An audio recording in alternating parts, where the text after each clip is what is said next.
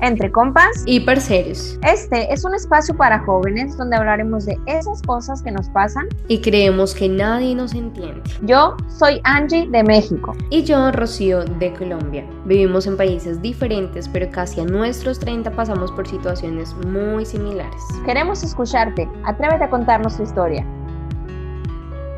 Bienvenidos, compas y parceros, al episodio número 65 de la tercera temporada. Hoy traemos un tema buenísimo que de hecho nos lo sugirieron ustedes y estamos muy agradecidas porque sigan sugiriendo temas, porque sigan diciéndonos qué quieren escuchar y sobre todo que confíen en nosotros para poder desarrollar el tema. Hoy tenemos un invitado y escogimos este tema porque creemos que le queda como anillo al dedo. Hoy vamos a hablar acerca de ser diferente. Es cierto, todos somos distintos, nadie es mejor, nadie es peor, todos tenemos nuestra esencia, pero es claro que hay cosas que la mayoría hacen y que tendemos a normalizar, porque es el promedio de la población que piensa así, que hace lo mismo, que actúa de manera similar. Y nos llega la duda, ¿qué tan bueno, qué tan malo es ser diferente? ¿Qué tan bueno, qué tan malo es tener nuestra propia esencia y a veces ir contracorriente. Pero antes de presentar a nuestro invitado, voy a recibir a mi querida amiga Rocío. ¿Qué onda, Rocío? ¿Cómo llegas hoy? Hola, Angie, ¿cómo están? Un saludito para todos nuestros compas y parceros. Súper feliz de estar nuevamente con ustedes y hoy con un invitado de lujo, nuestro querido Eduardo Benoni. Bueno, ya lo vamos a presentar también a él.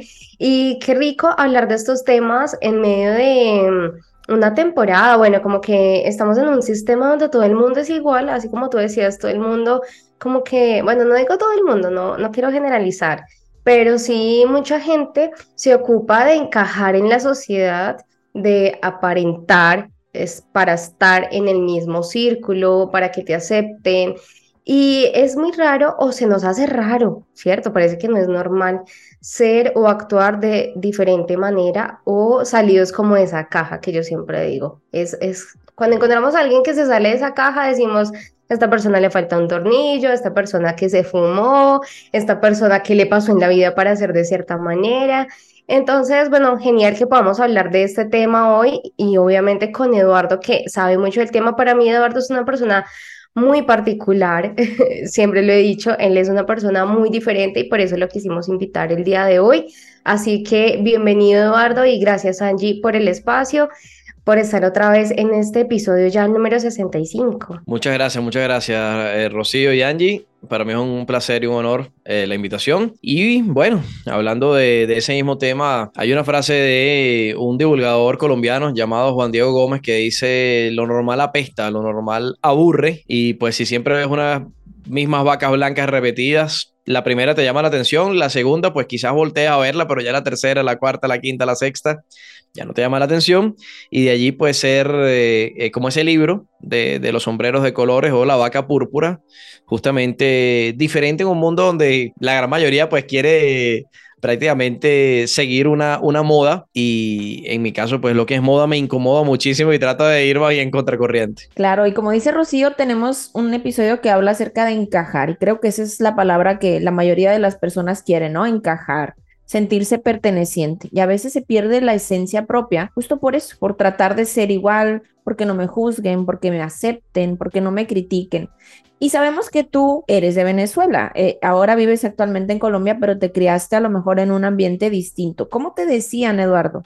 Cuando fuiste creciendo y agarrando también tu propio criterio, ¿qué tenías que ser? ¿Qué esperaba la sociedad o tus seres allegados o las personas de tu edad incluso, ¿qué esperaban de ti o, cómo te decían que, entre comillas, debías ser? Mm, pues más que todo mis padres, eh, era quien me decía, pues búscate un trabajo de 15 y último, un trabajo de, de sueldo, un trabajo normal, eh, gradúate, cosa que hice. Yo estudié licenciatura en publicidad, hice una especialización en marketing digital, eh, pero yo siempre fui muy rebelde, siempre fui muy independiente, no encajaba en, los trabajos con horario, eh, como una mente muy libre, siempre he tenido dificultad con encajar con los horarios. O sea, tú me dices, para que yo llegue a, las 4 de la tarde a una cita, me tienes que decir que la cita es a las 3 para, para llegar a las 4, porque siempre he sido como que muy desordenado en cuanto a eso, indisciplinado ¿verdad? En cuanto a ese esquema, que soy muy disciplinado en, en, lo que me gusta hacer y en lo que me apasiona, que en este caso es la comunicación, el despertar de la conciencia, el conocimiento y la divulgación. Y bueno, mis padres me decían eso, tengo un trabajo de, de 15 y último, eh, busca una mujer y cásate, lo tradicional, y obviamente pues se dieron cuenta que yo no encajaba. Puedo contar una anécdota personal que es que en el colegio eh, nunca me gustó pararme a las 5 de la mañana, 6 de la mañana y le decía a mi mamá, pero ponme a estudiar en la tarde, yo quiero estudiar en la tarde que estoy más fresco, más tranquilo, eh, no estoy así con tanto sueño, no es tan pesado, no, no, no, no, vas a estudiar en la mañana. Y luego en la universidad yo podía elegir el horario. En, en la Universidad Alejandro de Humboldt, donde yo estudié publicidad, y mm, pues elegí unos turnos eh, primero en la mañana y luego en la tarde, y me gustaba más porque más tranquilo, la gente que iba allá en la tarde-noche era gente que trabajaba, gente más adulta, la que iba en la mañana era gente que de repente iba más como, como quien dicen en México, más al pedo, más unos iban a estudiar y otros no, otros iban era, eh, a hacer negocios o a buscar eh, pareja o, o, pues boludeces, ahí a boludear y no estudiar y aprender. Entonces, siempre fui como muy, como la canción de, de Frank Sinatra a mi manera, siempre he hecho las cosas a mi manera, sin importar, y, y Rocío lo puede decir, sin importar eh, el que dirán. Me vale el que dirán, me da igual el que dirán. Y pues también amistades, luego me encontré amigos eh, así, vamos a decir, locos, rebeldes, diferentes, con los cuales compartía, eso sí, uno o dos, eh, en la universidad éramos eh, tres o cuatro amigos, tres o cuatro mosqueteros, nos decían los tres mosqueteros, los cuatro mosqueteros, y éramos muy alocados, o sea, éramos muy, muy rebeldes, muy curiosos, muy de aprender, muy de indagar, y no seguíamos los parámetros. Yo recuerdo también en la universidad muchas veces había clases que ya nosotros eh, conocíamos, porque, por ejemplo, mi padre eh, trabajó en comunicación social, en publicidad muchos años, y después de la primera clase le decíamos al profesor, mire, profesor, háganos un examen, si usted quiere un solo examen, y con eso nos ponen toda la calificación de esa materia, pero nosotros no vamos a ver esta clase porque es muy aburrida, ya lo sabemos. Y entonces nos hacíamos amigos de los profesores, nos hacían un, eh, en tres periodos que duraba el semestre, eh, eran tres lapsos, y en cada lapso una prueba, solamente una prueba única, y con eso muchas veces pues no íbamos a las clases porque ya teníamos el conocimiento en las que ya, en las que ya conocíamos justamente y le decíamos, mira, ¿para qué vamos a estar aquí aburridos, faltándote el respeto, de repente no vamos a estar concentrados? Y nos hacíamos amigos de los profesores que nos decían, de verdad ustedes sí saben. Y pues buscábamos como esa manera rebelde de hacer las cosas diferentes. Nadie nos decía que teníamos que hacer eso y nosotros pues tocábamos la puerta. Mire, profesor, ¿cómo está? Con mucho respeto, esto y esto y esto. Y así en diferentes cosas, ¿no? También creo que la situación país nos empujó mucho a eso porque los jóvenes eh, en Venezuela, pues en esa época de, salir a protestar, yo en la universidad de los 18 años me acuerdo que en primer semestre salí a protestar pues en contra de la, de la tiranía de, Chávez y luego también pues más recientemente en contra de la tiranía de, de, Maduro, porque yo tengo cinco años en Colombia. Y justamente una era como muy contestatario, muy, muy rebelde, muy de salirse de, de las modas, del esquema, del status quo. Y pues mis padres también me decían, ten cuidado, te pueden meter preso, te pueden matar, te pueden desaparecer, te pueden sembrar, te pueden inventar delitos. Y pues siempre he sido como con ese espíritu rebelde en mi adolescencia, porque cuando tenía, era más joven, como a los 12, 15, era súper introvertido, eh, me daba pena hacer las cosas y luego pues la universidad y, la música, el arte, porque yo también pues soy cantautor, toco guitarra, eh, toda esa parte musical que también viene de mi padre, que cantó con una orquesta muy conocida en Venezuela llamada Billos Caracas Boys, me ayudó pues a desarrollar una neuroplasticidad, un cerebro más curioso, por decirlo de alguna manera, y más rebelde. Mira, tú mencionaste algo que a mí me pone a pensar siempre y es con el tema de la educación, ¿no? Y lo cultural. Entonces yo te quiero preguntar, ¿por qué crees tú que el sistema necesita o hace que seamos iguales, por ejemplo, desde el colegio? Yo me pongo a pensar siempre que estamos en el colegio cuando estuvimos en esa época donde todos teníamos, bueno, acá en Colombia culturalmente en los colegios tú tienes uniforme, todos usan el mismo uniforme, independientemente el nivel de intelectualidad que tú tengas, por ejemplo, te dividen igual por salones dependiendo es la edad. O sea, de pronto tú no necesitas pasar por todo el colegio, pero sí o sí tienes que pasar por todos los salones o sea, como que la sociedad te clasifica para que estés en un grupo y necesita que tú estés ahí para algo. Yo quisiera saber cuál es esa estrategia, Eduardo, de que nosotros desde chiquiticos nos pongan eh, como esa etiqueta en la cabeza de que tú eres igual al otro, ¿sí? Porque asimismo crecemos y creemos de que en esto de la igualdad y que todos somos iguales y todos necesitamos lo mismo, pero ¿por qué surge esto? ¿Qué hay detrás de, de este sistema que muchas veces no nos hacemos esas preguntas de el por qué hacen las cosas así, porque yo creo que hay algo detrás. Bueno, hay tres factores. Eh, el primero, para aclarar, obviamente, todos somos iguales. ¿En qué sentido? Por ejemplo, en el basamento biológico. Es decir, los seres humanos pues necesitamos agua, comida, descanso, refugio. Tenemos eso en, en, lo, cual, en lo cual somos iguales. E iguales ante la ley en deberes y derechos, ¿no? En teoría, aunque bueno, hay unos más iguales que otros, ¿no? Dependiendo de los países y los sistemas, unos más democráticos, otros más tiránicos. Eso, eso por allí. Ahora, obviamente, cada individuo es eh, irrepetible, único e irrepetible. No existen dos individuos iguales, ni siquiera los hermanos gemelos, ni siquiera los trillizos, los cuatrillizos, los sextillizos, por más que físicamente sean muy parecidos, no hay dos huellas dactilares iguales, así como no hay en la naturaleza, porque todo se extrapola también a la naturaleza, dos hojas ni siquiera de un mismo, de un mismo árbol que sean idénticas, son como huellas dactilares, no hay en la, en la naturaleza réplicas, a la, naturaleza no, le gustan las copias. Por otro lado, ahora voy a los dos factores en cuanto a la educación. Si te das cuenta, prácticamente la escuela tradicional que nosotros conocemos es una escuela que tiene una obsolescencia de 200 años, de al menos dos o tres siglos de, obsolescencia. ¿Por qué? Porque estaban programados por una era industrial o eh, preindustrial donde necesitaban fichas, necesitaban eh, prácticamente pues eh, tuercas que se pudieran reemplazar, elementos de una máquina que se pudieran reemplazar. Por eso pues dentro de una empresa se va un empleado y agarran y reemplaza a otro simplemente como el fusible de un, de un vehículo que se daña, como un bombillo en tu casa que se, se quemó, compraste otro y lo cambiaste y ya está. Chao.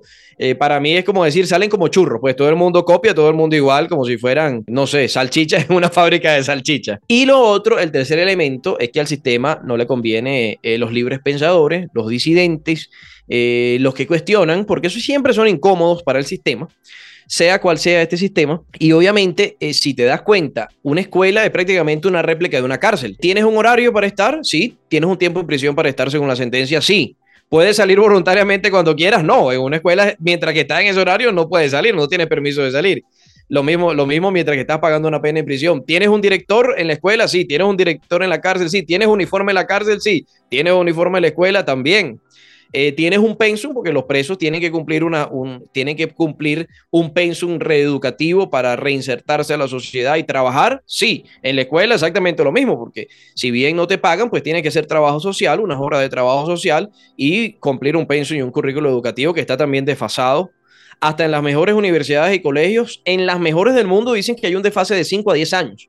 Estas son las mejores, las pioneras, las más caras y las más modernas y las de, vamos a decir, las tradicionales que tienen un pensum del Ministerio de Educación de cada uno de los países tienen al menos 40 o 50 años de retraso con respecto a lo que está pasando en la actualidad. Y lo otro es que crean, obviamente, gente que repite y repite y repite, porque una cosa es memorización, o sea, a los niños se, les, se les enseña a memorizar, Obviamente en el camino, los más ágiles, los más curiosos van a aprender más allá, van a ir a su casa a informarse, a buscar en internet, a preguntarle a la familia, al padre, al abuelito, al tío, al primo, al hermano, crece ese conocimiento. Pero en realidad, pues lo que premian es memorizar. Entonces, el que mejor memoriza, pues es el que mejor rellena la respuesta y el que mejor puntaje puede tener no necesariamente el que tiene mejor puntaje es ni el más inteligente, ni el más rápido, ni el más creativo, porque obviamente son cosas diferentes y además que hay diferentes clases de inteligencia. Puede haber una persona que sea muy ágil físicamente, por ejemplo, un atleta, un futbolista, eh, un levantador de pesas, una bailarina, y puede ser otro eh, que tenga un conocimiento muy profundo en música, tenga muy buen oído musical, tenga mucha creatividad para escribir canciones, para tocar algún instrumento musical, como puede ser otro que tenga una inteligencia para ser ingeniero, para crear, eh, no sé, un edificio, una estructura, un puente, una mente un poco más científica y así sucesivamente en las diferentes clases de, conocimiento. ¿Por qué es así?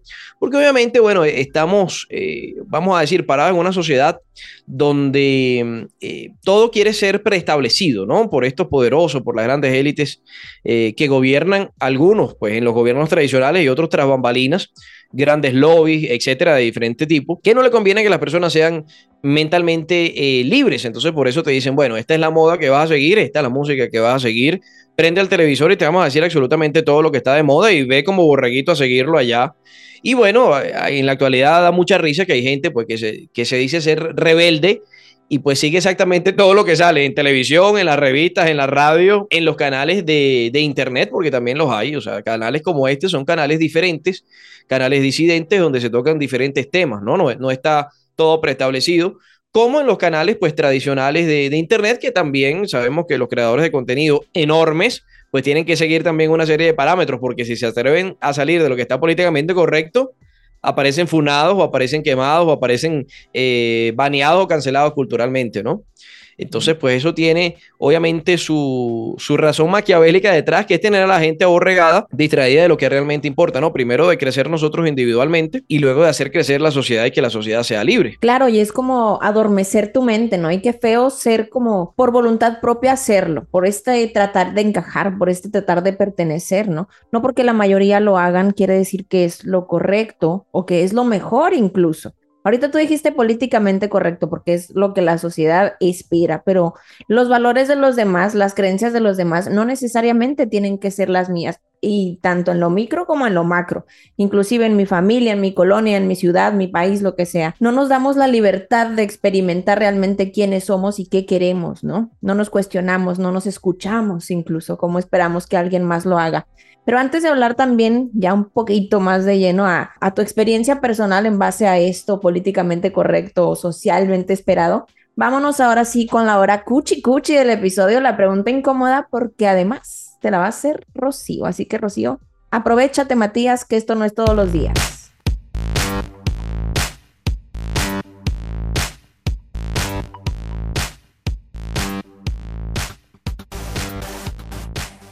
Bueno, bueno, eh, la pregunta incómoda, vamos a ir tranquilitos hoy con, con la pregunta para Eduardo.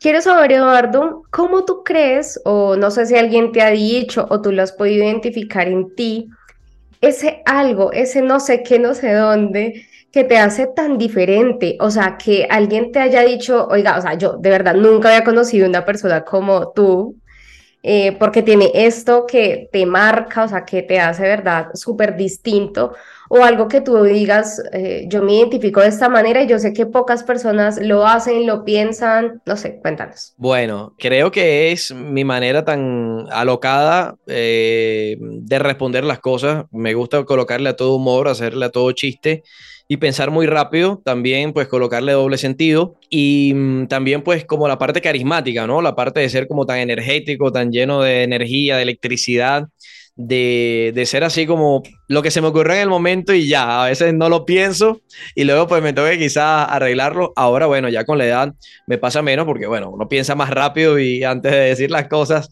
la analiza, pero creo que esa parte como más de quizás de, arte, ¿no? De que tiene la vida, de la espontaneidad, del misterio que es la vida, de, del misticismo que hay detrás de la misma existencia.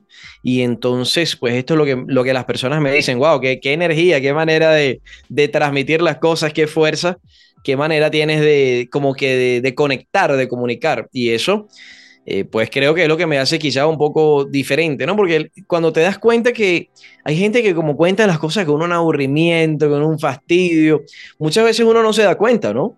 Y, eso es algo que hay que trabajarlo, porque obviamente los que, los que trabajamos en esto en comunicación, que estamos delante de un micrófono, tenemos que ir mejorando todos los días, cada vez más y aprender. Y hay gente que uno admira y, hay libros que uno se lee y hay videos que uno ve y va aprendiendo todos los días en, en diferentes maneras, de diferentes formas, pero eh, creo que también tiene un, componente de, ser natural, de ser espontáneo, de poder soltarte. Y esto es algo que también destaca en el arte, ¿no? Por ejemplo, uno se da cuenta que los actores que, más destacan, ¿no? Que más conectan emocionalmente con, la audiencia son justamente los que no de repente no siguen el libreto, sino que en base al libreto también se, se atreven o son rebeldes y se salen un poco del libreto y hacen escenas espontáneas y dicen frases espontáneas y pues en esta misma locura, ¿no? De, creatividad, pues destacan, ¿no? Y eso es lo que, lo que más también llama la, atención y la, pasión que se le imprime las cosas. Creo que también tiene un poco que ver tanto con las raíces, porque pues los venezolanos, por ser caribeños, somos muy, muy cálidos, venimos de tierra caliente, y pues también en mi árbol genealógico está eh, la rama de los italianos. Los italianos son muy expresivos con las manos, los italianos también pues somos como muy, muy gritones, muy pasionales, entonces cuando, cuando algo nos emociona alzamos el tono de la voz, gritamos, somos muy, como muy espontáneos, muy, muy pasionales. Y, y, pues también algo que uno va trabajando es eso a nivel de comunicación para conectar más, ¿no? Y para no aburrir, porque pues entre tantas opciones que hay en internet, eh, si eres aburrido y si eres igual a los demás, imagínate, acuéstate a dormir. Yo quiero añadir algo que Voy a meter la cuchara acá. Adelante. Pero eh, quiero contar algo que me parece muy particular de Eduardo, que lo he notado en él y en pocas personas, y es que a Eduardo le gusta aprenderse los nombres de todas las personas. O sea, él al celador le pregunta el nombre, al mesero le pregunta el nombre, al de la tienda le pregunta el nombre. Ay, ¿cómo es tu nombre? ¿Cómo te llamas? Y le habla por su nombre. Eso es algo que yo admiro muchísimo porque yo tengo un problema y es que a mí se me olvidan los nombres de las personas muy rápido. Pero yo ni les pregunto por qué. A mí antes se me olvidaron los nombres. O sea, yo puedo recordar una cara. Mm, antes, pues, olvidaba los nombres de las personas, pero justamente eso es, eso es neuromarketing. Si te das cuenta, ¿cuál es la palabra que más ama tu cerebro? Es tu propio nombre. Por el nombre que te llama tu, eh, tu mamá, o te llamaba cuando era niño si tu madre ya no te acompaña físicamente. Entonces justamente eso es también una manera de ser cálido, de conectar, eh, de aprovechar el carisma, de, de, hacer ese contacto. Y otra cosa, dentro de esa respuesta anterior que se me olvidó, es que no sufro de pena. No me importa el que dirán, me da igual el que dirán. Y Rocío se lo puede decir que no sufro de pena en lo absoluto. O sea, si yo estoy tan espontáneo que me quiero poner a bailar en la calle, escucho un ritmo, me pongo a bailar en la calle si quiero opinar algo, me da igual, o sea, me da igual dónde esté, con quién esté, soy simplemente espontáneo, lo suelto y no sufro de pena ni de vergüenza. Y yo te quiero preguntar de eso, porque ahorita escuché que dijiste que en tu adolescencia o más joven eras introvertido. ¿Cómo fue el cambio entonces de ser introvertido a ser esta persona extrovertida que no le interesa que piensen de él, que digan, que juicios? ¿Qué cambió? ¿Por qué hubo ese, ese cambio tan abrupto? Bueno, justamente, y eso lo sabe, lo sabe Rocío y pues las personas allegadas a mí, aunque yo lo he contado públicamente, yo sufrí un accidente a los 18 años de edad donde tuve una experiencia cercana a la muerte, eh, una ESM, experiencia cercana a la muerte. Eh, tuve un accidente automovilístico, yo iba manejando eh, mi segundo carro, que era un carro usado que le compré a mi papá, el primer carro, perdón, el primero, no el segundo, el segundo fue luego de ese accidente que se lo compró una tía. Y bueno, ese era mi primer carro, yo había ahorrado pues desde que tenía como nueve años, mi, mi padre me daba una mesada y mm, como en Venezuela pues los bolívares se devaluaban muy rápido, yo iba a una casa de cambio que quedaba cerca de mi casa con mis papás y le decía, cuando tenía ya dos, tres meses de mesada, cambiaba todo a dólares. Y así estuve desde los 8 hasta los 18, 10 años ahorrando, le compré un, carro a mi papá, que pues él con ese dinero compró otro. Ese me lo chocaron, un autobús grandísimo de 45 puestos me dio a mí, fue un choque en cadena que le di a seis carros más, eran siete vehículos involucrados, con el mío que, que quedó como un acordeón.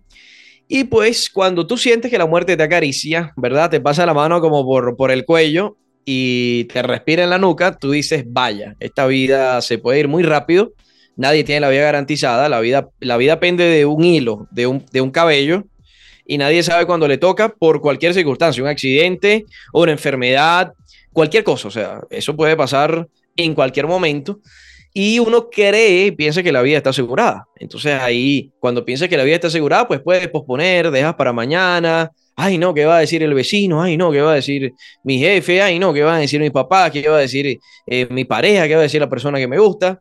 Y así se te va la vida acumulando, eh, y si hubiera, ¿no? Y si hubiera hecho. Entonces, cuando ves que la muerte está ahí cerquita y que es una probabilidad muy, muy eh, cercana, muy latente, dices, pues no voy a acumular y si hubiera. No voy a acumular para nada y si hubiera. Y ahí empecé a cambiar, ¿no? Y entonces eh, empecé a leer, empecé a meterme más en la música, a escuchar eh, artistas nuevos que nunca había escuchado, libros, Osho, Krishnamurti, Facundo Cabral, Tao Te Ching de Lao Tzu, eh, Mahana, eh, Ramana Maharshi, eh, etcétera, pues diferentes sabios, Siddhartha Gautama Buda, las enseñanzas apócrifas de Jesús, por ejemplo, y empecé a profundizar y, y a despertar mi conciencia y darme cuenta que uno tiene dos nacimientos. Naces cuando tu madre te da luz, cuando sale del vientre materno, y naces cuando te pasa algo que dices, estoy vivo. O sea, cuando te das cuenta que estás vivo realmente, dices, aquí voy a, voy a quemar mi vida como un incienso por los dos lados hasta que me muera, hasta el final. Y cuando me muera, pues hay dos opciones. Si hay un alma, pues diré, me gocé la vida y voy a seguir aprendiendo. Y si no hay nada, pues nadie sufre. Y por lo menos, y, y por lo menos antes de irte, pues gozaste toda tu existencia física. Entonces, eso fue lo que me pasó, lo que me cambió a mí. Y obviamente, pues yo le inyecté como una pasión a la vida y dije, pues si esta vida es tan corta y a veces es tan complicada y tan mecánica en muchas cosas, pues vamos a darle un toque de locura y vamos a, empezar a vivir ya eh, desde el corazón, con lo que uno sienta y, y pues con las virtudes y los defectos. Obviamente uno se equivoca, aprende, comete errores, eh, se rehace, se, se, deshace, vuelve a empezar. A veces la vida también de manera espontánea te lleva cosas que tú descubres y dices, wow, me gustó esto, lo voy a, lo voy a llevar a cabo en práctica, eh, pues todos los días de mi vida de, ahora en adelante y te lo puedo decir como experiencia propia en mi parte profesional. Eh, yo, por ejemplo, quería estudiar periodismo en, en, Venezuela, estudié publicidad, trabajé mucho tiempo, di clases en, en, publicidad y trabajé pues con agencias de marketing, fui director de marketing. Luego eh, llegué a Colombia y sin querer y ni gustarme viajar, eh, quería conocer Colombia, empecé a grabar, me fue muy bien como, como youtuber de viaje, estuve un par de años viajando por 17 ciudades de Colombia, me fue maravillosamente bien. Y mi primer, canal, mi primer canal llegó como a 55 mil suscriptores de, puro viaje. Y luego por una misma situación de hace de dos años atrás, este tema de, de este bichito que estuvo por los aires, pues empecé también a hacer como críticas de la misma situación y eso me llevó pues a lo que actualmente hago, que es la parte pues ya de, periodismo ciudadano, de periodismo y análisis político, de, crítica, de opinión, pues nada, la misma vida te va llevando, ¿no? A, lo que tú haces, obviamente tienes, había un conocimiento, había un sustento, yo había vivido el comunismo, este sistema en Venezuela y pues obviamente yo critico a este tipo de, sistemas tiránicos y de, regímenes. Mira Eduardo, ¿tú crees que mm, en esto de ser diferente, de querer de verdad salir de esa caja y de marcar la diferencia en esta sociedad donde nos quieren a todos iguales, ¿qué consideras tú que es la parte positiva? Y si tú ves de pronto que hay algo negativo en querer como romper con esas estructuras de lo mismo, de lo igual, de, de hacer como lo que todos o estamos acostumbrados a hacer, porque ahorita que tú mencionabas que eres muy extrovertido, y a mí me pasaba también con mi papá, que yo creo que mi papá también, seguro lo vamos a invitar después. Me encantaría tenerlo en un episodio porque él es una persona muy diferente, porque yo considero que hay personas así como Eduardo y mi papá que son muy alegres, que son muy espontáneas y a veces para las personas que somos como más reservadas, suele causar como eso de qué le pasa, porque es así, o sea, qué pena. Sí, incómodo, eh, claro. se incomoda uno porque, claro, como nadie hace eso, o sea, no se ponte a bailar en no la nadie, pero sí, la gran mayoría, claro. Bueno, en muy pocas personas me refiero. hacen o, o se eh, tienen como esa actitud, esa energía, pues entonces como que choca a veces con lo que es tan parecido. Entonces, ¿tú cómo ves ahí que, que es como lo positivo y lo negativo que se podría ver? Bueno, el imitar, el copiar, el seguir una moda tiene su cosa positiva, que es que no te desgasta la mente, porque porque a la gente le gusta eh, quizás seguir modas bueno, algunos son hasta demasiado borregos, ¿no? Y van y copian y copian y copian y copian, porque es cómodo, o sea, el cerebro no tienes que ejercer la creatividad, no te vas a incomodar, porque también la creatividad es incomodarte, en todo sentido, o sea, el que va a escribir un libro, el que va a escribir una canción, el que va a grabar un video, busca ser original, o sea, tienes que esforzarte para superarte, para superar el video anterior, para no repetirte, para no decir lo mismo, para no aburrirte, para no aburrir al que te está viendo. Y así en todo lo que tú hagas, el, el, que está vendiendo, el que está trabajando en cualquier eh, negocio, obviamente también tiene que buscar creatividad, tiene que buscar innovar, tiene que buscar ser diferente. Entonces, a veces seguir modas, seguir parámetros, pues es muy cómodo, es muy fácil, no te desgastas, no gastas el cerebro, no, no desgastas energía. Eso tiene su lado positivo, su lado negativo, pues es que lo normal apesta, lo normal aburre y eh, no pasas a la historia, porque pues el, el, el, que hace algo distinto marca, el que hace algo diferente, el que es pionero, así después lo copien, el pionero es el pionero, el primero es el primero. el, el, que llega conquistó. Ya después, bueno, los que ven el camino está bien, pero el que, el, que, el que llega primero y pone la banderilla es el que va a hacer la historia. Y ahí en adelante, pues, es la batalla por, por mantenerla. Y eso es la vida misma. Ahora, eh, obviamente, ¿qué de negativo puede tener ser eh, rebelde, obviamente vas a, vas a nadar contra corriente, es desgastante, vas a, a tener críticos por cantidad industrial, vas a tener críticos por todos lados, hasta debajo la piedra, van a salir críticos porque mucha gente no le gusta, este es un charlatán, este lo hace por llamar la atención, este lo hace por ego, y pues obviamente en todo lo que uno hace, eh, distinto, diferente, siempre va a, va a, haber gente que va a criticar. Yo eh, pongo el siguiente ejemplo, los hermanos Wright que inventaron el primer avión seguramente recibieron muchas críticas. Estos son locos. Eh, ¿Por qué lo vas a hacer si, si ya existe el globo aerostático en, en aquella era? Eh, volaban con estos globos que había que calentarlos, etcétera, ¿no? Eran otra, otras tecnologías. Entonces, los primeros que hicieron esto eran locos. Nadaron contra corriente, la gente se les burló. Lo mismo un Nikola Tesla, por ejemplo. Todos estos inventores, grandes creativos, recibieron mucha crítica. Entonces, hacerlo diferente te va a traer también eh, dificultades en, much en muchos aspectos. También te va a cerrar en muchas cosas porque no vas a tener el mismo número de amigos, porque no todo el mundo te va a entender. No vas a tener, por ejemplo, a nivel de pareja, un abanico de poder, eh, ¿cómo decirlo? Eh, ligar con una gran cantidad de personas, porque obviamente por ser distinto, por ser diferente, te vas a aburrir y vas a decir, bueno, primero eh, vas a tener como un filtro más alto y vas a decir, no, me gusta esta clase de personas, yo soy de esta manera, tampoco le voy a gustar a la gran mayoría de las personas porque tengo una manera de ser muy diferente, muy distinta y esto también puede ser eh, negativo. Pero, eh, pues como todo, yo creo que todo tiene un nicho en esta, en, en, esta existencia, hay comunidades para todo y también pues la gente que es diferente, la gente que es alocada ahora con el Internet, pues podemos hacer una gran familia, ¿no?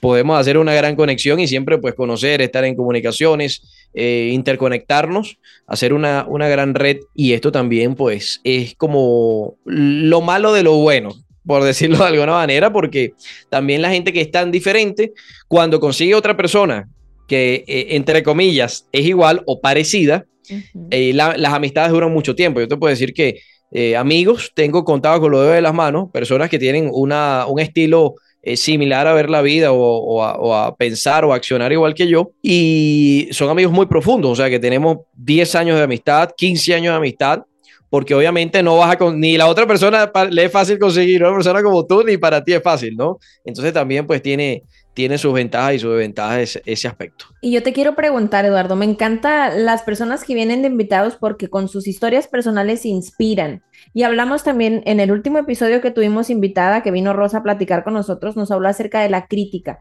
Y creo que como tú bien lo mencionaste ahorita, está bien latente la crítica, ¿no? Y Rocío mencionó algunos juicios, estás loco, eh, eres un raro, eres un inadaptado. También te tachan de narcisista, te crees superior, eh, me quieres ver hacia abajo. O sea, cada quien habla desde su percepción y su perspectiva, ¿no? Tiene nada que ver contigo, todo que ver con el que está haciendo el juicio. ¿Cómo le haces? ¿Cómo le hiciste para poder desarrollar esta inteligencia emocional, este temple, este decir, bueno, esta opinión no me define, no es mi realidad y poder afrontarte y nadar contracorriente?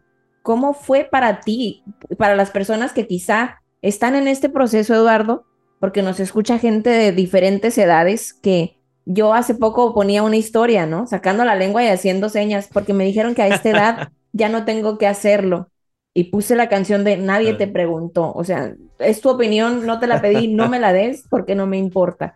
¿Cómo le hiciste tú para llegar a este punto de, pues es tu opinión, pero a mí no me define y ni siquiera me importa? Bueno, mira, lo primero es, se predica con el ejemplo.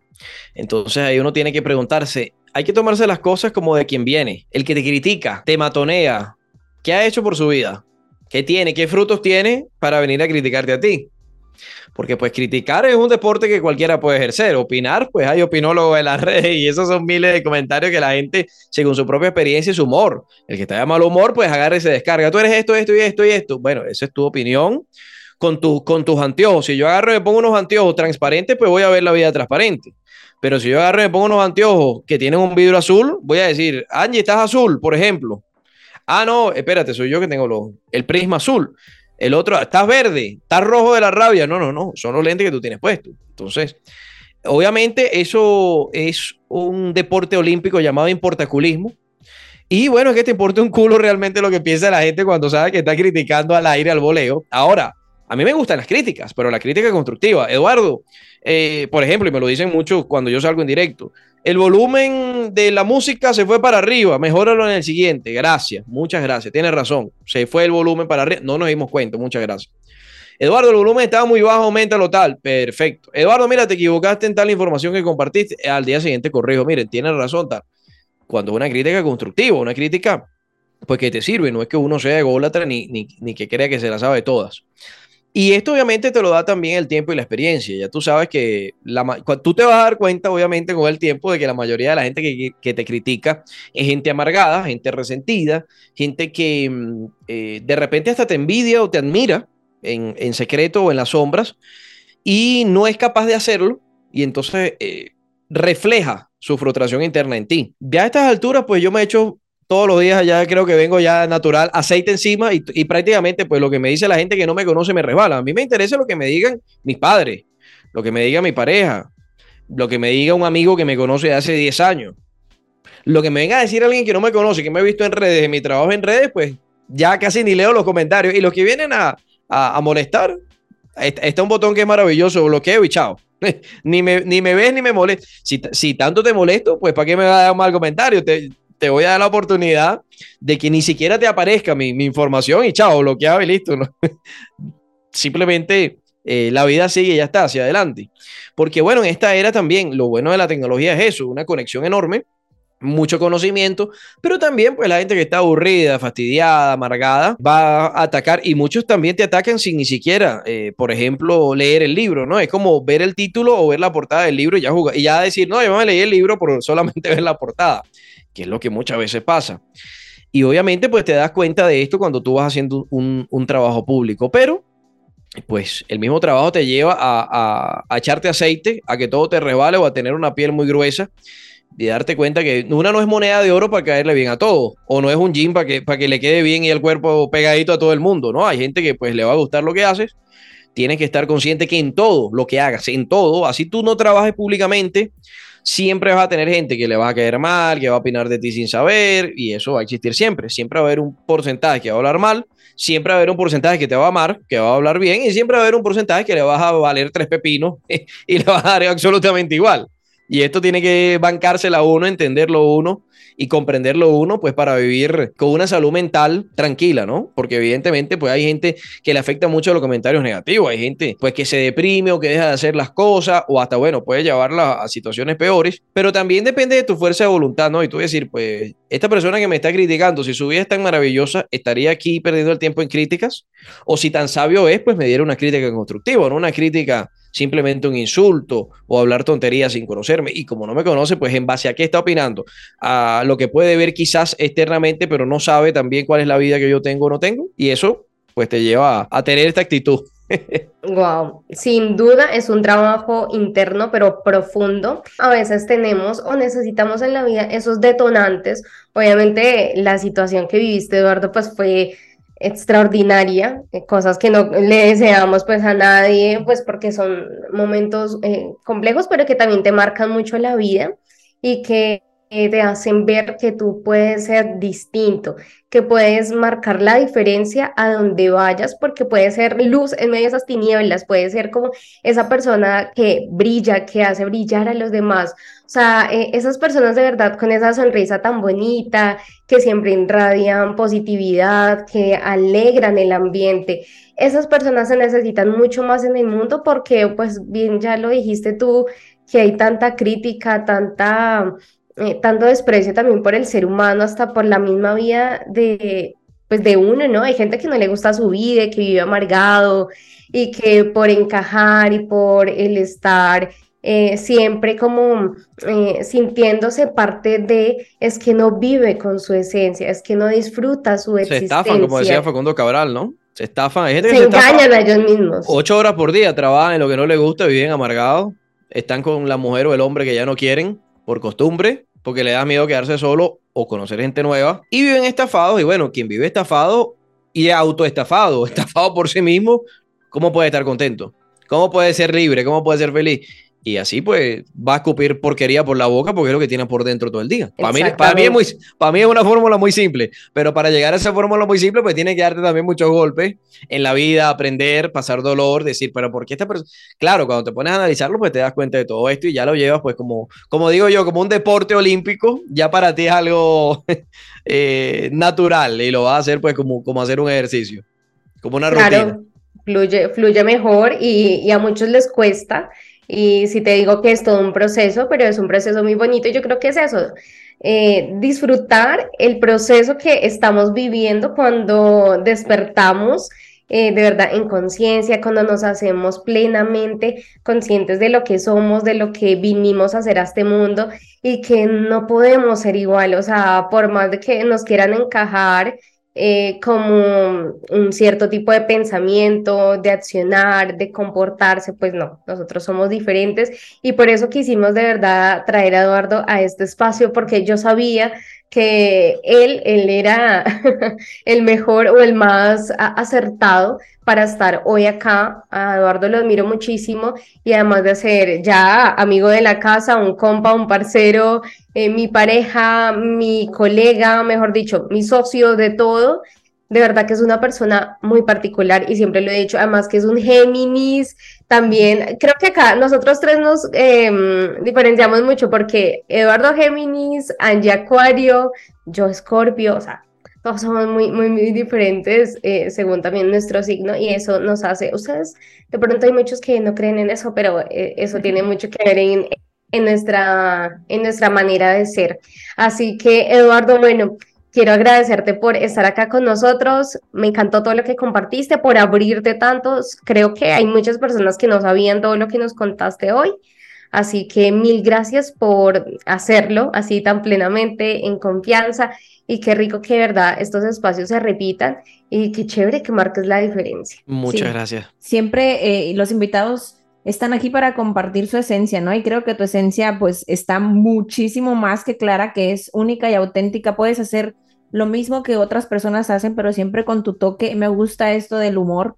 Leí una vez una frase que dice, el humor es un lubricante para la verdad y puedes incluso decir las verdades. Hay mucha gente que dice, yo soy muy sincero y directo, pero son estúpidos e hirientes. Entonces creo que puedes decir las cosas como son, con ese toque de humor, haces la vida de los demás y la tuya propia más ligera y más disfrutable. Y yo me quedo con eso, con el no escuchar el juicio ajeno y con no tomarte la vida tan en serio y hacerlo más leve mediante el humor, tanto para ti como para los demás. Esas son mis lecciones y espero que todos se lleven una lección, inclusive espero que tú, Eduardo, al compartir, al abrir tu corazón, yo no conocía tu historia del accidente que tuviste y agradezco mucho que la hayas compartido, que personas pues vayan a ver lo que hace Eduardo. Aquí les vamos a dejar sus redes sociales para que conozcan el trabajo que hace de la mano con Rocío, con el equipo, para que también podamos tener esto, ¿no? Abrirnos a un criterio propio y a no querer encajar, porque no lo que hacen todos, como les dije hace rato, es lo mejor. Así que muchas gracias, Eduardo, por estar aquí. Muchas gracias, Angie Rocío. Y bueno, el mensaje final de mi parte en esta transmisión, en este video especial, es no sean impostores. Si te imponen algo desde afuera, si desde afuera te quieren poner un chip, si desde afuera te quieren señalar o te quieren llevar un carril que tú no quieres, vas a ser un impostor toda tu vida, te vas a estafar. Y hay que hacer lo que sale desde el corazón siempre para mejorarnos nosotros mismos y dejar el planeta mejor de cuando llegamos. Eso es lo que a mí me llena también todos los días. ¿Cómo puedo hacer este planeta mejor? Así que bueno, también dentro de ese camino está abrirse y compartir eh, con personas como ustedes, con mujeres espectaculares como ustedes que están haciendo un trabajo también para el despertar de la conciencia y para transformar eh, este mundo y a las personas y, también ponerles un granito de arena en el alma. Así que eso también es, es muy bonito, muy espectacular y es algo que yo agradezco y, pues le destaco también el trabajo que ustedes hacen, que es tan, tan hermoso y que no es fácil hacerlo. Y ustedes también lo llevan de una manera muy, muy natural, muy espontánea. Y eso se valora muchísimo. Así que muchas gracias y un gran abrazo. Gracias a ti, Eduardo. Y les recordamos a todos que este episodio también lo pueden escuchar en Spotify, en Anchor, estamos en YouTube también. Si están acá viéndonos, por favor suscríbanse, denle like, ayúdenos a compartir este video que yo sé que a mucha gente le va a servir y le va a llegar al corazoncito. Así también nos ayudan para que esta comunidad siga creciendo. También, como dijo Ángeles, vamos a dejar las redes sociales de Eduardo y las de nosotras personales para que también nos sigan en nuestras redes. Los queremos muchísimos y bueno, nos vemos la próxima semana en el siguiente episodio. Chao. Bye. Besitos.